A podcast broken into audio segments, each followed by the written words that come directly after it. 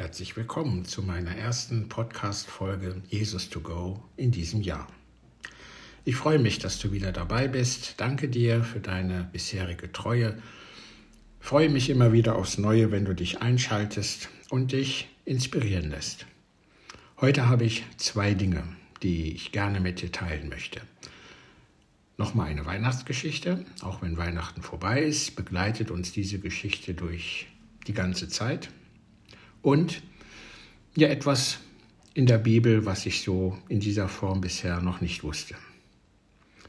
Also sei gespannt.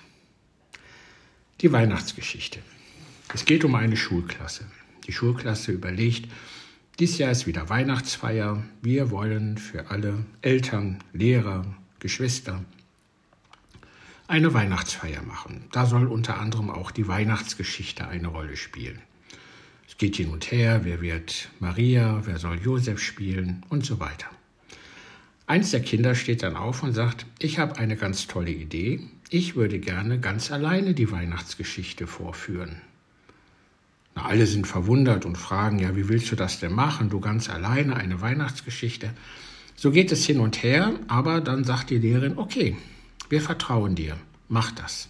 Die Lehrerin weiß, dass das Kind sehr kreativ ist und dass es auf alle Fälle Vertrauen verdient hat.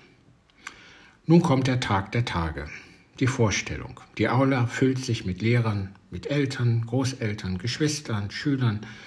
Ja, gut 100 Beteiligte sitzen dort und warten gespannt auf die Vorführung der Weihnachtsgeschichte.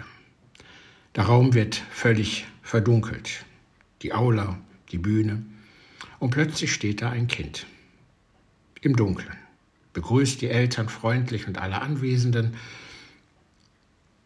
Ich freue mich, dass ihr da seid und nun erlebt ihr die Weihnachtsgeschichte. Das Kind bleibt ruhig, die Spannung im Raum steigt, man kann die Stecknadel fallen hören. Jeder fragt sich, was wird nun kommen? Erstmal passiert gar nichts. Das Kind steht allein auf der dunklen Bühne in einem dunklen Raum und dann plötzlich macht es und schaltet es seine Taschenlampe an. Ein helles Licht strahlt in die Dunkelheit. Das Kind lässt dieses Licht gut fünf Sekunden leuchten, dann macht es die Lampe aus und sagt, das ist die Weihnachtsgeschichte. Das Licht kommt in die Dunkelheit.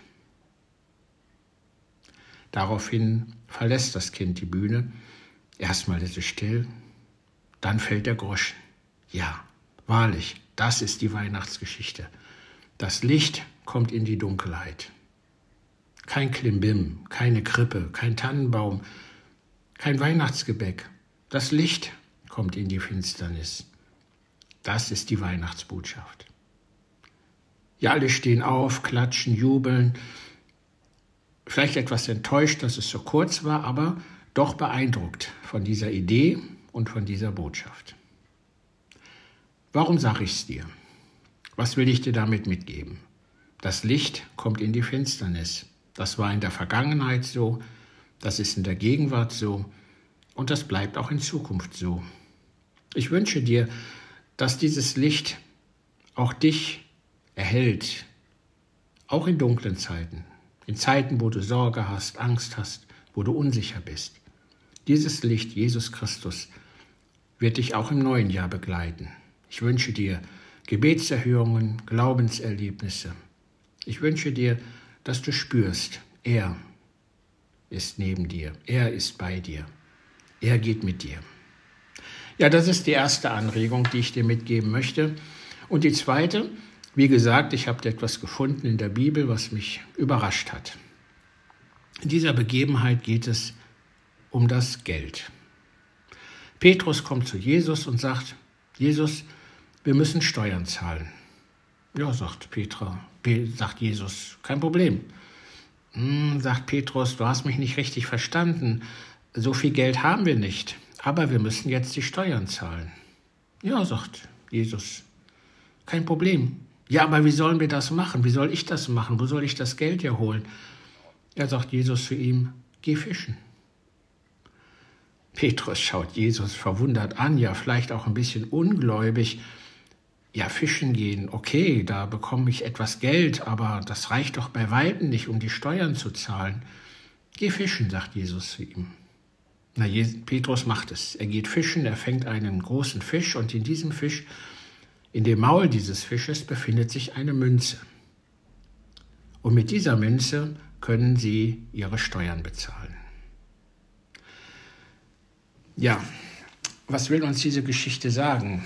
Du kannst das nachlesen im Matthäusevangelium im 17. Kapitel in den Versen 24 bis 27. Es geht hier um die Zahlung der Tempelsteuer. Und damals war es so, dass jeder Mann, der 20 Jahre alt und älter war, musste einmal im Jahr die Tempelsteuer zahlen. Und zwar immer im März eines Jahres. Von diesen Geldern wurde dann der Betrieb des Tempels gedeckt und die Höhe der Abgabe betrug circa zwei Arbeitstage Lohn. Heute wären das ganz grob geschätzt etwa 300 Euro pro Mann pro Jahr.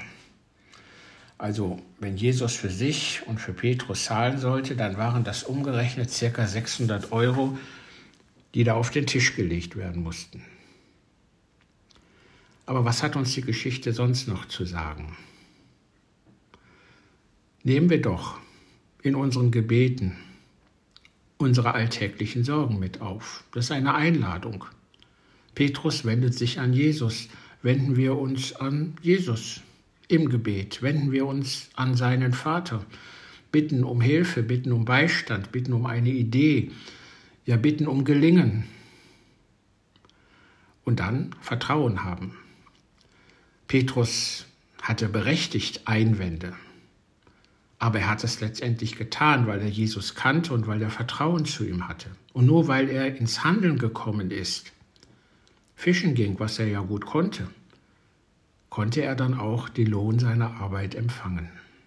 Also auch wenn wir manchmal vielleicht denken, wie soll das gehen, wo soll das hinführen, wie soll ich das machen, komm ins Handeln, in einem Kirchenlied heißt es, nimm Jesus in dein Lebensboot. Das ist auch so eine Einladung. Mach es doch mit ihm gemeinsam. Bitte ihn. Er hat uns versprochen, dass er bei uns ist, alle Tage. Er hat uns auch versprochen, dass wenn wir im Glauben ihn um etwas bitten, er uns helfen wird.